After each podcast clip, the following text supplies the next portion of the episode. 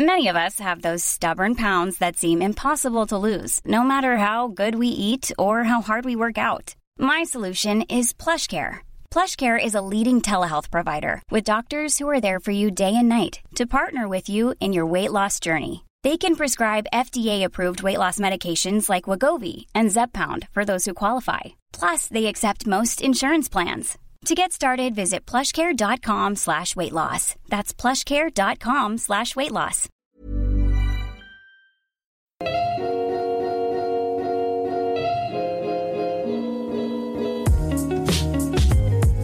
Ihr hört Gedankensalat, der ultimative Podcast mit Delal und Erwa. Salam! Hallo und herzlich willkommen zu unserer neuen Folge. Ähm, diese Woche mit einem ganz besonderen Gast. Aber bevor ich darauf eingehe, ähm, wollte ich euch den Anlass dazu erklären. Und zwar haben wir ganz viele Fragen auf Instagram gekriegt äh, in Bezug auf Islam und Sexualität, Liebe, Erotik, alles drum und dran. Und daraufhin haben wir einen Experten eingeladen. Dr. Ali Randul, Salam. Salam. Herzlich willkommen. Alles gut? Alles super. Sehr schön. So, ähm, damit auch alle wissen, wer Dr. Ali Randul ist. Also, er ist geboren und aufgewachsen in Casablanca. Richtig. Ähm, 2004 bis 2009 hat er Arabistik und Politikwissenschaften an der Uni Leipzig studiert und dann seine Promotion an der Uni Münster. Kannst du ganz kurz sagen, worüber du promoviert hast? Ähm, mein Thema war die Erkenntnistheorie bei Ibn al-Arabi. Das ist ein philosophisches Thema. Es geht um die Frage, womit können wir Erkenntnis über Gott erlangen und welche Erkenntnismittel passen zu dieser Erkenntnis und welche nicht dazu passen. Also jetzt sehr kurz zusammengefasst, worum es ging. Ja. So, dein letztes Buch hat für ganz viel Aufregung gesorgt. Mhm. Das ist, der Titel lautet Liebe, Sex und Allah. Mhm. Das hast du jetzt 2019 veröffentlicht. Mhm. Und das ist auch ein Anlass, warum wir dich eingeladen haben. Ja. Weil nicht viele Leute über dieses Thema reden. Genau, und äh, zuallererst würde uns einfach mal interessieren, wie es äh, dazu kam, dass du dich mit diesem Thema beschäftigt hast oder mh, warum ausgerechnet ne, dieser, dieses Fachgebiet. Vielleicht kannst du einfach ein bisschen erzählen, ja, was das so alles angestoßen hat. Mhm. Also zum einen, weil ich mich für das Thema Sexualität, Erotik und die Geschichte von der Sexualität und Erotik interessiere. Das ist äh, das eine. Das andere ist ähm, Sexualität oder durch die Erforschung der Sexualität kann man sehr viel über Menschen, über ihre Geschichte lernen. Und auch im Bereich der Theologie äh, kann man anhand der Erforschung von der Sexualität ähm, auch die Entwicklung der Theologie selbst und des muslimischen Denkens äh, ja, da, also erarbeiten. Ja. Oh, das ist sehr interessant. Ähm, okay, wir als Muslime in Deutschland haben, glaube ich, ein, eine sehr schwierige Beziehung zu diesem Thema. Ähm, ich weiß nicht, vielleicht kannst du das so ein bisschen beleuchten aus deiner Perspektive. Wie nimmst du das wahr? Wie gehen vor allem Jugendliche in unserem Alter, ähm, die so zwischen zwei Generationen, zwischen zwei Kulturen stehen, westlich auf der einen Seite und ne, äh, das, unsere Herkunft auf der anderen Seite. Ähm, wie ist das Verhältnis oder die Beziehung? Wie stehen, wie steht unsere Generation dazu und was ist so, ähm, ja, was gelehrt wird und was der Unterschied zu dem, was ausgelebt wird auch? Mhm. Weil man da ja große Differenzen auch feststellen kann. Ähm, also allgemein äh, sehe ich eine, also ein, einen Wandel, Mhm. ähm, also meiner Meinung nach einen positiven Wandel. Ähm, zwar wird nicht viel jetzt über das Thema gesprochen oder wird nicht viel über das Thema in den jetzt geschlossenen Räumen, also muslimischen Räumen gesprochen, wie zum Beispiel Moscheen oder Jugendgruppen und so weiter. Aber ähm, ich habe das äh, Gefühl, dass trotzdem immer mehr und mehr äh, darüber gesprochen wird und auch dass das Interesse immer ähm, öffentlicher wird. Ne? Mhm. Dass man jetzt nicht mehr nur unter sich über das Thema spricht, sondern auch äh, gewisse Themen auch öffentlich äh, thematisiert. Und das ist eine Tendenz, die ich jetzt in der jungen Generation äh, betrachte. Ja.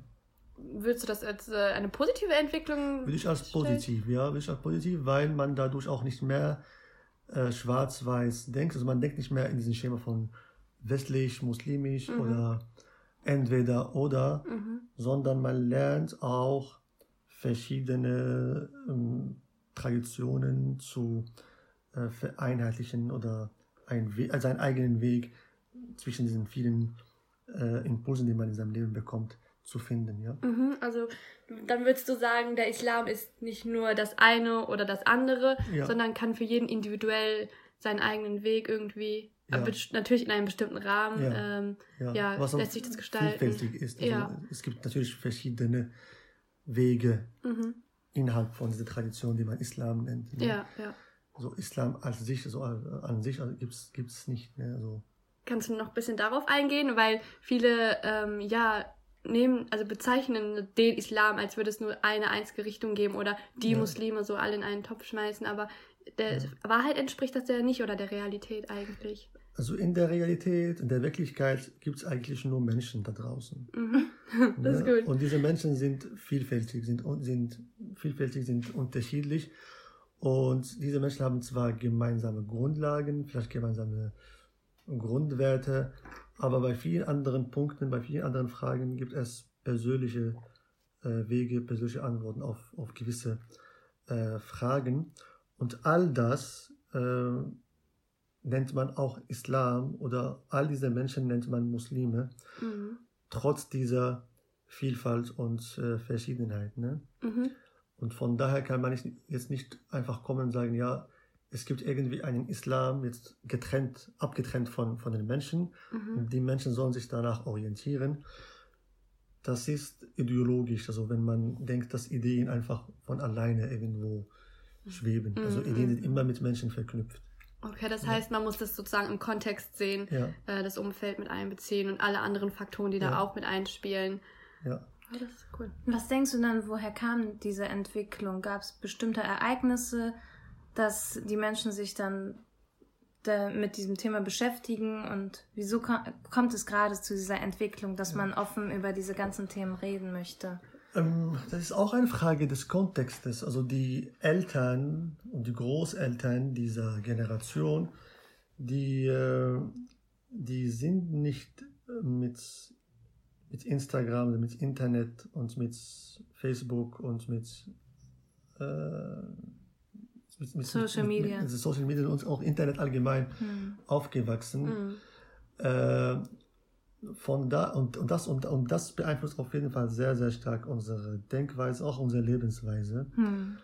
Äh, die ähm, die Sexualität ist viel präsenter meiner Meinung nach oder sexuelle Bilder, sexuelle Sprache ist viel präsenter in unserem Alltag als jetzt früher durch durch die Werbung, durch die Musikindustrie, durch äh, Videospiele, durch äh, ist auch Social Media und so und so weiter. Äh, und das führt auch dazu, dass die Menschen, auch wenn sie es nicht wollen, in Berührung mit dem Thema kommen. Ne? Hm. Und diese Entwicklung ist meiner Meinung nach eine natürliche Entwicklung äh, unseres Kontextes, weil wir in so einer übersexualisierten Welt leben. Äh, ist es ganz normal, dass das Thema Sex auch junge Generationen interessiert. Ja? Hm. Okay. Ich glaube, das Thema hat schon seit Anfang der Menschheitsgeschichte eigentlich Ja. Jugendliche interessiert. Ja. Nur ähm, ja durch diese leichte Zugänglichkeit äh, und auch durch die ja wie sagt man das Enttabuisierung, also dass Mhm. äh, wir uns in ja der heutigen Zeit viel mehr öffnen können. Ähm, Und Ja. verschiedenen Themen, nicht nur Genau. Sexualität. richtig, ja, in jegliche Richtung. Gesundheit, ja. alles Mögliche. Dass es dadurch auch öffentliche Präsenz, ja, eine öffentliche Präsenz gewinnt. Ne, irgendwie. Ja, es ist auch von Epoche zu Epoche anders. Hm. Ne? Also ich habe jetzt nur über die, die Generation von den Eltern und Großeltern gesprochen. Mhm. Hm. Es gab Zeiten, wo Sexualität vielleicht viel präsenter war Mhm. als unsere Zeit. Jetzt nicht in Form von Bilder oder ähm, also von Bildern, Mhm. aber vielleicht äh, die Sprache war sehr stark sexualisiert. Mhm. Oder Sex war äh, in der Gesellschaft äh, sichtbarer. Mhm. Hm. Ne? äh, auch oder, oder dass die Körper der Menschen äh, sichtbarer waren. Ne? Ähm, da würde ich schon sagen, dass es vielleicht Epochen gab, äh, Gesellschaften gab, äh, die vielleicht viel, viel offener als wir äh, waren. Ne?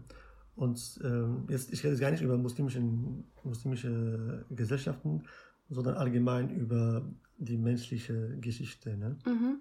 Ja.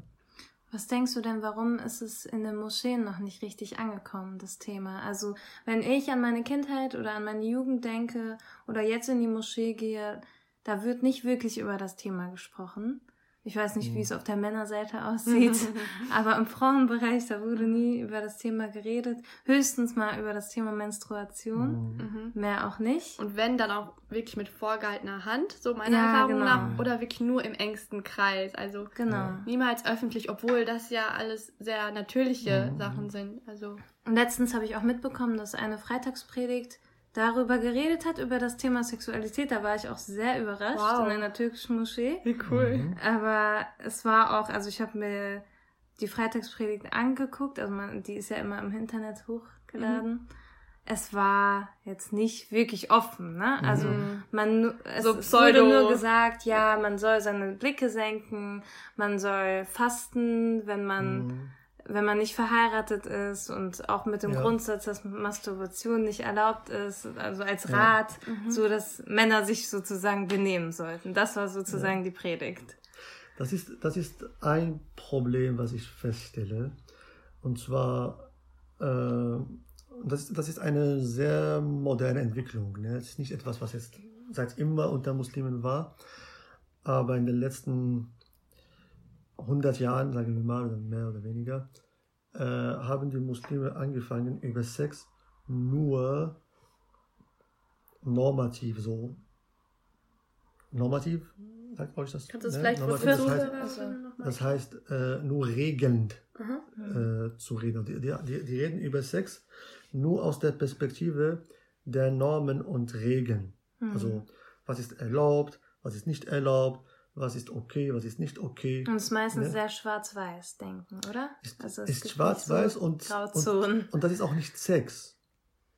Das ist, man, redet, man spricht nicht jetzt über Sex, wenn man darüber spricht, sondern man spricht jetzt über, über Normen, über Regeln. Aber diese Regeln, das, das, das, das, sind, das sind nicht äh, das, was man Sex nennt. So. Und wenn man schaut, also wie der Prophet wasallam gesprochen hat, oder wie die Gelehrten danach auf jeden Fall, Mhm. die haben nicht nur über äh, Halal und Haram gesprochen. Ne? Die haben auch so über, über Erotik gesprochen, also über, über die Berührung gesprochen, über das Küssen gesprochen. Also zumindest der Prophet hat das gemacht, auch die späteren sowieso. Äh, und das ist, das ist was, was fehlt. Ne? Also man spricht nur über Regeln, aber das ist nicht, ist nicht alles. Ne? Es gibt auch die Erotik und Erotik das ist die Kunst von, vom, vom Sex und darüber spricht man nicht. Hm. Ja. Denkst du, Geschlechtsverkehr wird nur als Fortpflanzungsmittel sozusagen gesehen? Also, wie du gerade darüber geredet hast, also man geht davon aus, man hat Geschlechtsverkehr, um sich fortzupflanzen. Und der Aspekt Erotik spielt da keine Rolle. Ja, diese Entwicklung ist, äh, ist neu. Also Muslime haben nie äh, Sex nur als ein Mittel zur Fortpflanzung gesehen. Das ist eine sehr, sehr christliche Sichtweise. Ne? Sex einfach als ähm, ein, ein, ein, ein Übel, was notwendig ist. Das ist die Position zumindest der frühen Kirchen. Also moderne Kirchen haben vielleicht hier eine andere Position, aber Muslime haben das nie so gesehen. Muslime sehen äh, Sex natürlich auch als, als Mittel zur Fortpflanzung, aber auch als ein Genussmittel, als manche Sufis sehen Sex als eine Art Gottesdienst.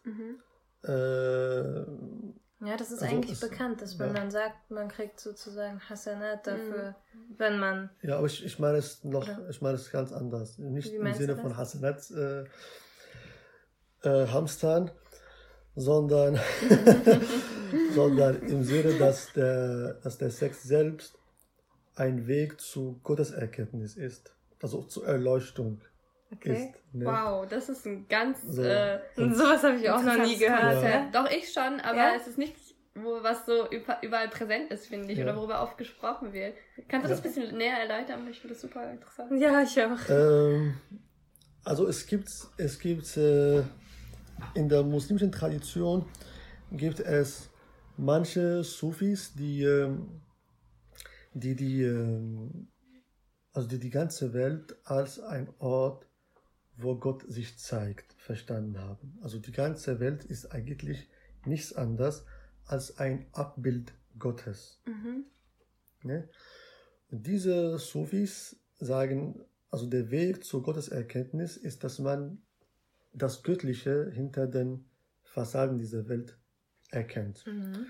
Dann sagen sie, dass das Wesen, an dem da am stärksten die Göttlichkeit sich widerspiegelt oder sich zeigt, ist das Wesen der Frau, das, das weibliche Wesen. Wow. Das heißt, äh, entweder durch die Selbsterkenntnis der Frau selbst oder durch die Erkenntnis der Mann in der Frau während des, des äh, Geschlechtsaktes, dass man, dass, man, dass man das Göttliche dahinter äh, sieht, äh, kann man Gott erkennen. Also kann man be bestimmte Eigenschaften Gottes äh, erkennen. Und ich glaube, das, das wird man nicht gut vermitteln können, weil diese Erkenntnis ist jenseits von der Sprache, ist äh, Mhm. so ein, Etwas sehr Spirituelles ein, auch. genau, ne? ein Feeling. Ja. Das kann nicht jeder haben, wahrscheinlich. Ja, also äh, Es gibt ja spirituellere ist Menschen. nur, ist nur wichtig zu wissen, dass sowas Dass bei es sowas Muslimen gab. Mhm. Äh, sowas gibt es auch bei den Buddhisten Mhm. und gibt auch bei den Hindus. Also, also obwohl es Hindus nicht gibt, es gibt verschiedene Traditionen in Indien, aber Mhm. Ja. also die haben auch solche Vorstellungen, dass man während des oder beim Geschlechtsakt äh, ja, Erleuchtung erlangt werden kann. Wow, das ist so, äh, also für mich hört sich das so paradox an irgendwie, wenn man, wenn man das hört und dann vergleicht, was man heute so sieht, Muslime und Sex. Manchmal wird man auch so dumme Fragen gefragt, wie haben Muslime überhaupt Sex und so, ne, so. Mhm. Das begegnet einem im Alltag ja manchmal. Ja. Und dann frage ich mich, woher kommt dieser Wandel, wenn man guckt, so die vormoderne muslimische Gesellschaft zu Zeiten des Propheten, wo relativ Mhm. offen mit äh, Sexualität und Sex umgegangen wurde. Und jetzt, also wo, wie hat dieser Wandel oder wodurch hat dieser Wandel stattgefunden? Da gibt es da gibt's verschiedene Gründe. Also äh, das fing ungefähr, ähm, also ungefähr mit dem 19. Jahrhundert, also um 18 1800 irgendwas. Ähm, es gibt ver- verschiedene Gründe. Also der erste Grund ist die Niederlage der Muslime äh, in ihrer Konfrontation mit den imperialen Mächten, also in ihrer Konfrontation mit Engländern und mit Franzosen und Holländern. Und es ist ein sehr natürliche, also eine sehr natürliche Sache, wenn, wenn der Verlierer auf die Sieger hochschaut. Ja, und dann fängt er sich selbst in Frage zu stellen. Was, was, was sind die Ideen, die, äh, die der andere hat und ich nicht habe, die dazu geführt haben, dass er besser als ich äh, okay. wird? Man, oh, sorry, dass ich Und, und ein, ein Punkt war die Sexualität. Die Sexualität bei den Kolonialmächten im 19. Jahrhundert, die war sehr prüde. Mhm. Also sehr, sehr, sehr prüde. Äh, auch diese ähm, Schwarz-Weiß-Denkweise findet man damals noch stark in der Sexualwissenschaft. Mhm. Und ähm, die, die neue Elite in den muslimischen Ländern, insbesondere in Ägypten, in Libanon, in, äh, in der Türkei später, äh, Indien auch, sie haben diese, dieses kolonial, koloniales, das, dieses koloniale Wissen über Sex einfach übernommen. Mhm. Ne? Und sie haben sich auch über, äh, über ihre eigene Geschichte ähm, nicht, nicht also, also anders gesagt, die, die haben sich so geschämt, also, also vor, vor der Sie haben eigenen, sie abgelegt und das Neue eigenen angenommen. Geschichte. Ja. Mhm. Der Der zweite Punkt ist die Entstehung vom modernen Staat. Also der moderne Staat erzieht die Menschen. Das gab es früher nicht. Also früher hat man die, die Menschen, also die Herrscher haben die Menschen, die, die Bürger nicht erzogen durch äh, Schulen, durch äh, Psychiatrie, durch Gefängnisse. Mhm. All diese Phänomene gab es früher nicht. Also es gab keine Gefängnisse in der früher gab es, es gab Kerker. Mhm. Kerker, das heißt, man schmeißt jemanden in einen, äh, in einen, in einen Kerker und dann man vergisst ihn. Mhm. Gefängnisse sind da zum Erziehen, zum, zum Züchtigen und Mhm. zum Erziehen. Äh, Schulen sind auch zum Erziehen, die Medien und, und viele andere ähm, äh, Apparate, die der Staat hat. Äh, und wenn, wenn der Staat äh, diktatorisch ist, äh, dann könnte es sein, dass er auch die Sexualität als ein Machtmittel benutzt und dann versucht er nur eine bestimmte Form der Sexualität einzuführen, um, äh, um seine Macht zu demonstrieren. Das ist der zweite Grund. Der dritte Grund, Entstehung von Ideologien, Salafismus und diese ganzen neuen Ideologien, die auch die Sexualität als ein Machtinstrument verstehen und sie denken auch so schwarz-weiß, ne? Sie definieren sich durch die Sexualität. Wir sind nicht die anderen, die äh, sündhaft leben und was und so weiter. Mhm. Das haben, das haben komischerweise die Europäer im 19. Jahrhundert gemacht. Die haben gesagt, wir sind nicht die Barbaren, also wir sind nicht die Muslime, wir sind Okay. nicht äh, äh, die Ureinwohner von Australien oder von Mhm. Südamerika, die eine ganz andere Sexualität äh, pflegen. Äh, das haben jetzt die Salafisten in, den 70er Jahren ge- getan. Und der vierte Grund ist die, ähm, ist die ähm, also Einwanderung. Ähm, weil nach der Industrialisierung äh, gab es so eine massenhafte ähm, Einwanderung von, vom Land Richtung Stadt. Mhm. Und die Menschen, die, auf, die aus dem Land kommen, aus den Dörfern kommen, bringen natürlich ganz andere Denkweisen. Weil alles, zumindest was ich in meinem Buch erwähnt habe, das, das sind alle äh, städtische Phänomene, also Phänomene Mhm. aus der Stadt. Mhm. Und diese städtische Kultur ist verloren gegangen Mhm. mit, mit, mit der Masseneinwanderung aus den Dörfern und äh, ne, Provinzen. Das sind die vier Faktoren, die ich als die Hauptfaktoren sehe. Warum jetzt seit 150 Jahren wir eine völlig andere Sichtweise auf das Thema haben. Und wenn man das jetzt so weiterdenken würde, was denkst du, wie mh, zum Beispiel wieder in 150 Jahren äh, unser Verhältnis äh, dazu aussieht? Boah, das, ist, Wenn man jetzt so ein Gedankenexperiment macht. das ist schwierig zu. Ja, ist schwierig zu prognostizieren, ja. Aber so, wenn du jetzt mal deine Wenn du noch Fantasie- mehr äh, Bücher veröffentlichst und die Menschen aufklärst. ähm, äh, wir, können, wir können eigentlich nur über, nur über uns hier so, ja, sagen wir mal, in Mhm. Deutschland reden. Also Mhm. man, man weiß nicht, wie es sich, entwickeln, äh, sich entwickeln wird in den anderen Ländern. Aber wenn das jetzt so weiter bleibt hier in, in Deutschland, wie das so ist, und wenn noch weitere Leute Bücher über Sex publizieren, wenn man mehr über Sex spricht und wenn man auch mehr über sich selbst weiß, ne, so wie der Mensch ist, Mhm.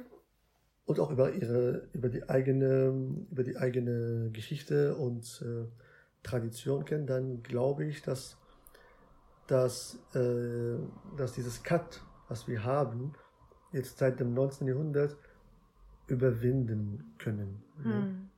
Ja. Okay. Würdest du das dann als positiv, als erfolgreiche Doch Entwicklung? positiv, doch positiv, ja. Okay. Weil diese, dieses Cut war, war ungesund. Ne? Die Inwiefern Entwicklung, findest du das denn ungesund?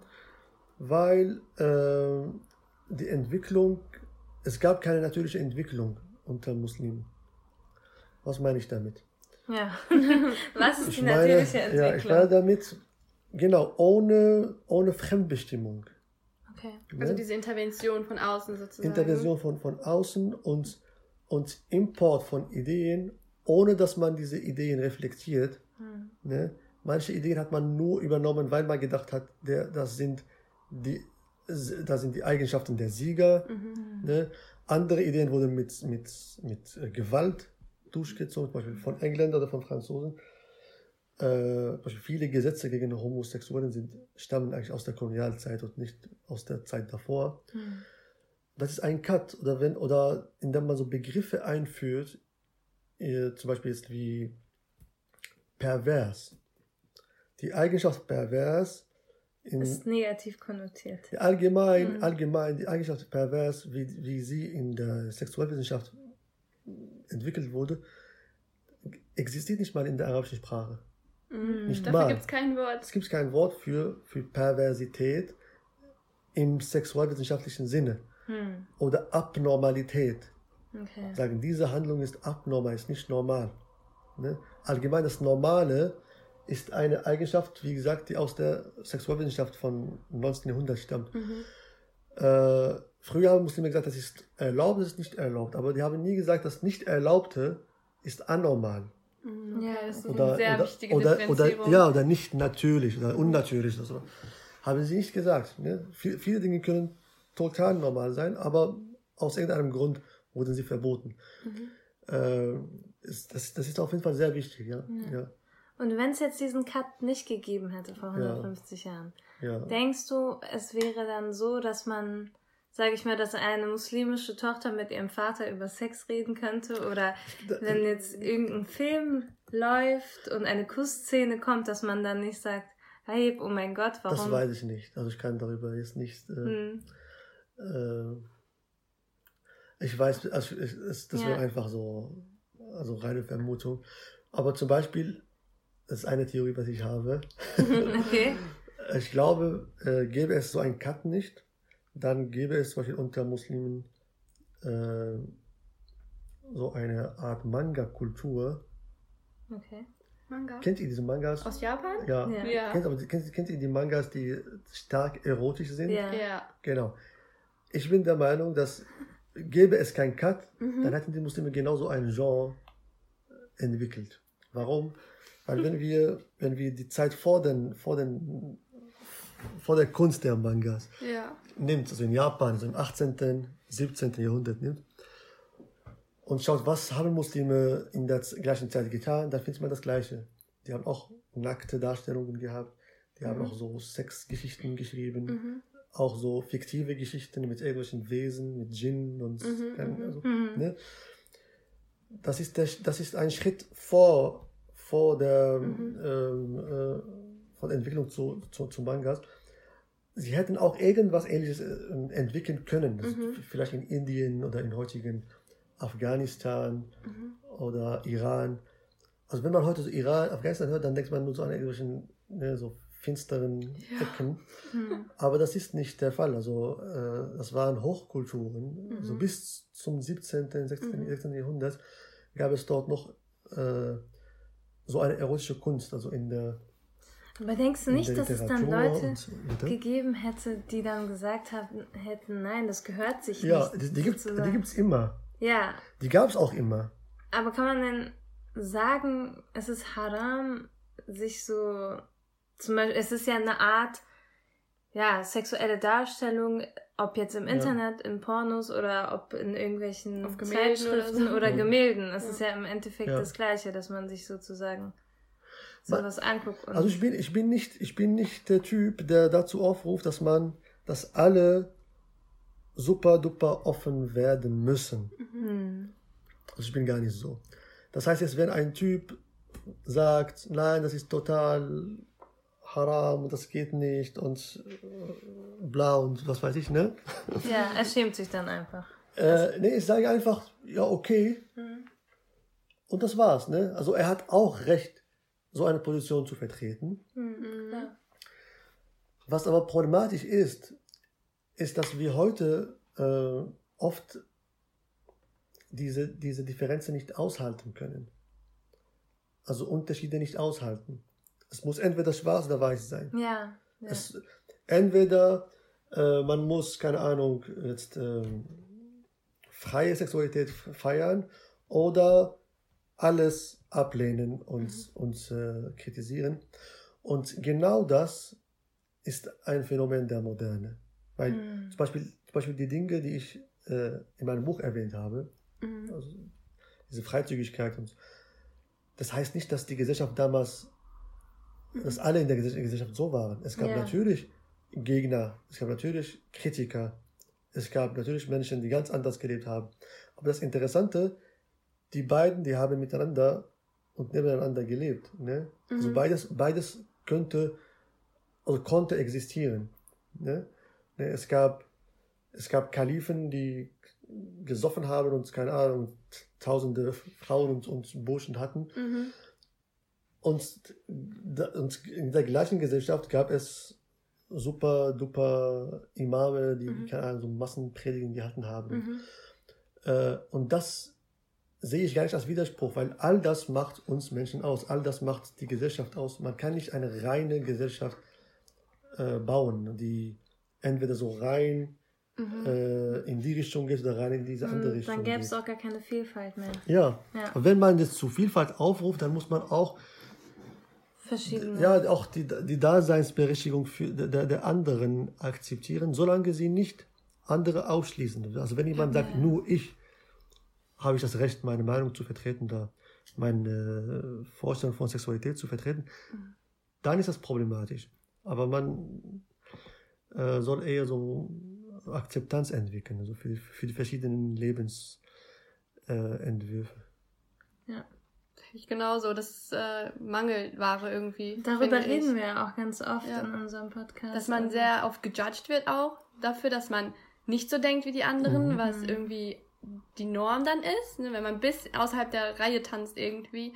Ja. Äh, und dass man dann auch direkt so manchmal auch als Ungläubige abgestempelt mhm. wird, Kafir Ja. oder so, ne? Ja, ja, Kommt dann ja, ja. oft. Oder wie lebst du denn? Bist, kannst du dich überhaupt als Muslima bezeichnen Ja, und so, kenne ne? ich zu gut. Ja. Ähm, und dass die Leute sich das Recht dann rausnehmen, so, ne, zu denken, du bist Muslim, du nicht. Genau. Ähm, das ist, glaube ich, ganz unislamisch eigentlich. Es kam auch ein Kommentar, als wir gefragt haben, welche Fragen es zu Sexualität im Islam gibt, gab es einen Kommentar, ich habe keine Fragen, das sollte man im Privaten recherchieren und Oh. darüber sollte man nicht öffentlich reden. Ja. Aha. Also ich, ich denke, da gibt es einige Menschen, die jetzt Ja. sagen, warum reden wir denn jetzt Mhm. zusammen darüber? Ja, also wenn es, wenn es so ist, dann warum spricht Gott darüber im Koran? Warum spricht Ja. Gott über, warum antwortet Gott Fragen, äh, die Sexpositionen betreffen im Koran? Also da gab es Streit unter Gefährten und äh, also auch bestimmte Positionen okay sind oder nicht. Mhm. Und die Antwort findet man im Koran. Das heißt, ist als gläubiger Muslim glaubt man daran, dass Mhm. die Antwort eigentlich von Gott kommt. Hm. Der Koran ist, der Koran ist zugänglich. Ja. Viel krasser noch, diese Stellen, die liest man im Gebet. Ja, klar. Das ist den Also, meisten gar nicht ja, bewusst, Das ist ne? gar nicht bewusst. Man liest im Gebet Stellen, die über Sex ja, reden. Wow. genau, das Ne? stimmt. Ja. Und da kommt irgendein Heini und sagt mir, nein, das darf man, das darf man nicht. Ja. Ja, und dann Dann kommt ich dieser einfach, Heini okay. und dann sagt er, ja, ich informiere mich im Internet darüber und da Ja. gibt es natürlich komische Quellen und, Sehr komische Quellen. und dann gibt's auch, ja, dann kommt es auch zu irgendwelchen Gerüchten, Ja, Ja. viel Missinformation. Unwahrheiten Ja. und ich glaube auch, äh, dass viele das mitbekommen haben, dass irgendwelche Mythen dann auftauchen, also Ja. was ja, es alles ja passiert. tausend Ne? so Äh, Bauernglauben, genau. Aberglaube, ne? Ja. So, keine Ahnung. So, Eigentlich wo die Leute denken, das ist haram, wenn du das so machst, obwohl es ja gar nicht so ist oder so. Deswegen wollten wir auch diesen Anlass dafür nutzen, mal äh, bestimmte Mythen aus dem Weg zu beseitigen oder einfach und die- aufzuklären. genau, ne? Fragen der Zuhörerinnen und Zuhörer zu beantworten ähm, und ein bisschen Platz dafür einfach zu schaffen, mal anonym auch darüber reden zu können. Also wir Genau. sind jetzt nicht anonym, aber, Aber die, Fragen, wir wissen ja nicht, Genau. also Und wir hoffen einfach, dass äh, ihr davon profitieren könnt, sozusagen. Ähm, ja, deswegen wollten wir ein paar Fragen vorlesen, richtig? genau.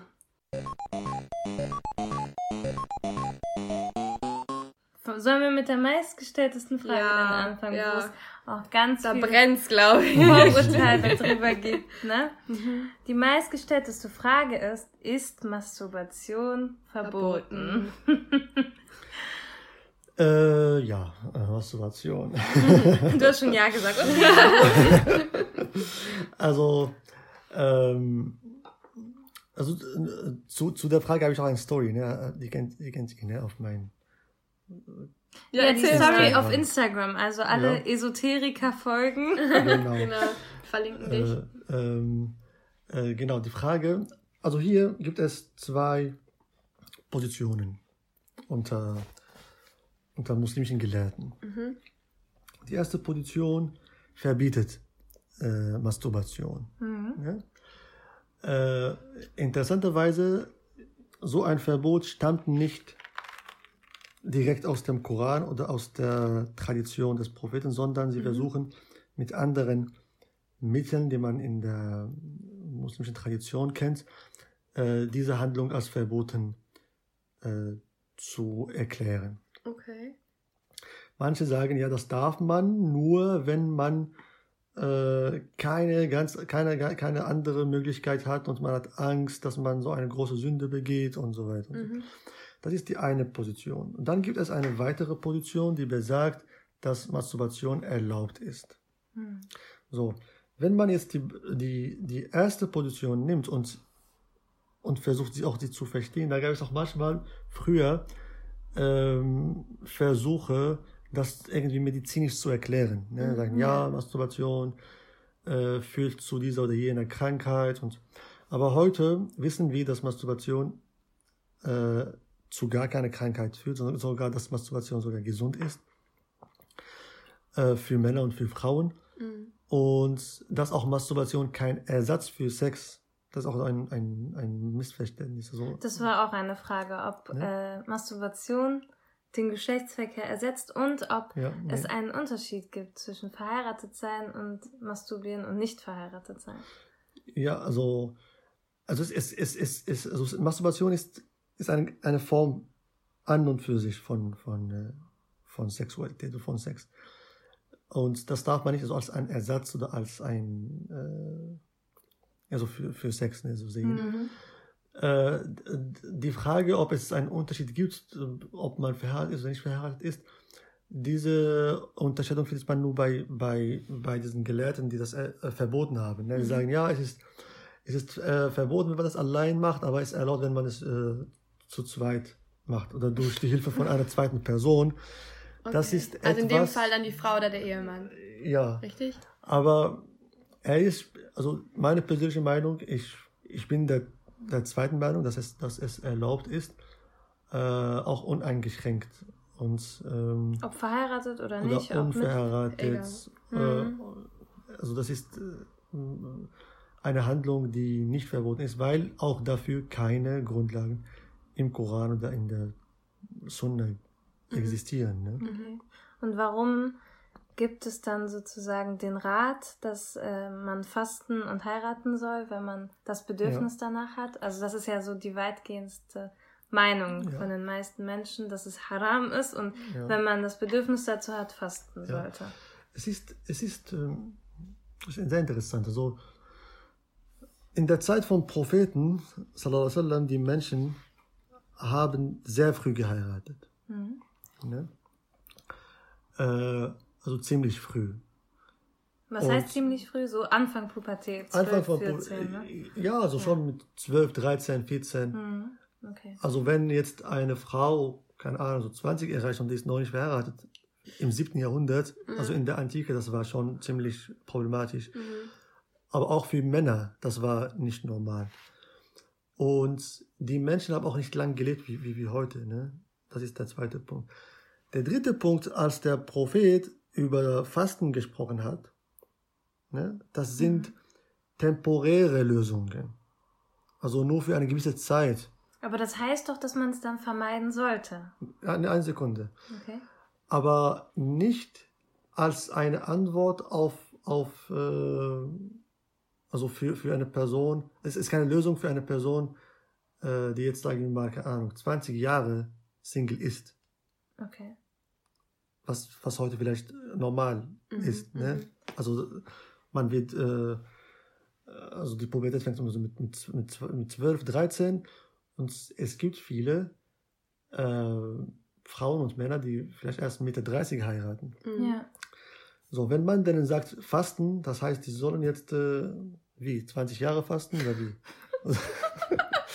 nee, aber das ist, das ist, das ist, Oder halt früher heiraten, ne? Aber manchmal hat man die Möglichkeit Ja, dafür. oder auch nicht, oder, oder man will das nicht. Mm, Das Ja. kommt Nee, auch auch dazu. die, die Welt, in welcher wir leben, ist eine ganz andere. Also die, früher hat man viele Sorgen nicht getragen so, oder nicht gehabt wie heute. Äh, ich will es nicht in, in Details behandeln, aber dass der Prophet sallam, nicht äh, einen Ratschlag gegeben hat, also hat nicht gesagt, ja, masturbiere, heißt nicht, dass es verboten ist. Okay. Weil es gibt so eine Regel, äh, wenn der Prophet etwas nicht tut oder Mhm. nicht sagt, heißt auf keinen Fall, dass dies verboten ist. Also man geht im Fiqh also Genau. immer davon aus, dass alles halal ist, bis es es eine. Einschränkung gibt. Genau, und genau, und das, das Nicht-Sagen oder das Nicht-Tun ist kein Hinweis darauf, dass es verboten ist. Mhm. Aber in welchem Zusammenhang kam denn dieser Vorschlag beziehungsweise dieser Rat, dass man fasten sollte?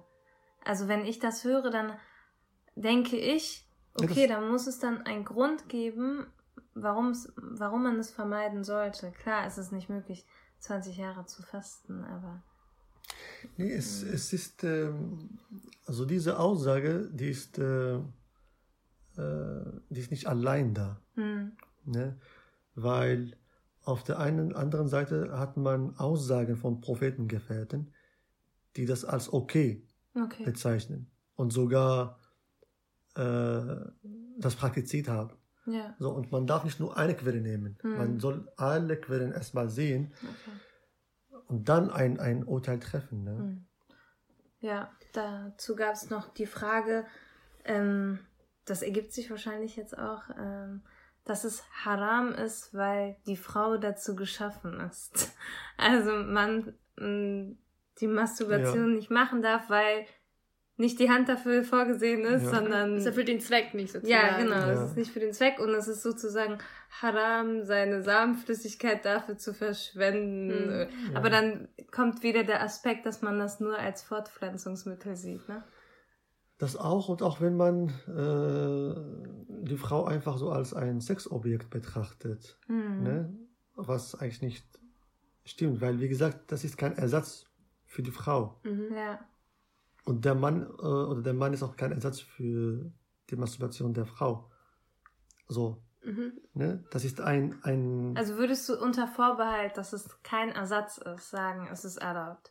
Weil wenn, sagen wir mal, der Mann die Masturbation dann bevorzugt und seine Frau dann dadurch vernachlässigt, ist es ja, Ja. sozusagen dann müssen, zum Nachteil. Die müssen darüber reden. Also man, man, man, soll- man soll auch ein bisschen lernen, äh, nicht alles durch Fiqh zu regeln. Also durch äh, Normenlehre zu regeln. Vielleicht, äh, manche Zuhörer verstehen nicht, was Fiqh ist. Aber durch, also durch die Normen zu regeln. Also vieles muss, es muss erstmal durch äh, Gespräch geregelt werden. Oder mit Experten geregelt. Es gibt auch äh, Sexualwissenschaftler und Sextherapeuten. äh, Sextherapeuten, Familientherapeuten, die, die das vielleicht besser als ein Rechtsgelehrten beantworten können. Ja. Ja, ja. Ja. Ähm, da kam auch irgendwie der, äh, der, ein Gespräch auf mit unseren Freundinnen und so und da haben wir uns dann auch gefragt, ob vielleicht Masturbation ähm, ähm, haram ist, weil es ja oft in Verbindung steht äh, mit dem Konsum von erotischem Material wie Pornos und sowas. Ja. Ähm, und ähm, ja, Dass es allein deswegen Genau. schon haram weil im ist. Islam ist ja nicht gestattet. Weil ist, man davon ne? ausgeht, dass man sich dabei was anguckt. Ja, aber die Masturbation existiert schon paar Jahrtausende Mhm, mhm. vor der Pornoindustrie. Ne? Ja. Richtig. Damals gab es bestimmt was Vergleichbares, ich weiß Gemälde. vielleicht, vielleicht, vielleicht die Fantasie oder so. Ja. Aber dass man das verknüpft, das weiß ich nicht. Also ich weiß nicht, ob, ob man das, das ist auch so eine sehr männliche Sichtweise auf die Dinge. Mhm. Und hier würden wir jetzt einen kleinen Cut machen. Und den nächsten Teil könnt ihr dann in zwei Wochen wieder bei uns natürlich hören. Da geht es mit euren Fragen und vielen interessanten Themen weiter. Also stay tuned und schaltet in zwei Wochen nochmal ein. Bis dann. Salam! Hey, it's Danny Pellegrino from Everything Iconic. Ready to upgrade your style game without blowing your budget? Check out Quince. They've got all the good stuff shirts and polos, activewear, and fine leather goods, all at 50 to 80% less than other high end brands. And the best part? They're all about safe, ethical, and responsible manufacturing. Get that luxury vibe without the luxury price tag. Hit up quince.com slash upgrade for free shipping and 365 day returns on your next order. That's quince.com slash upgrade.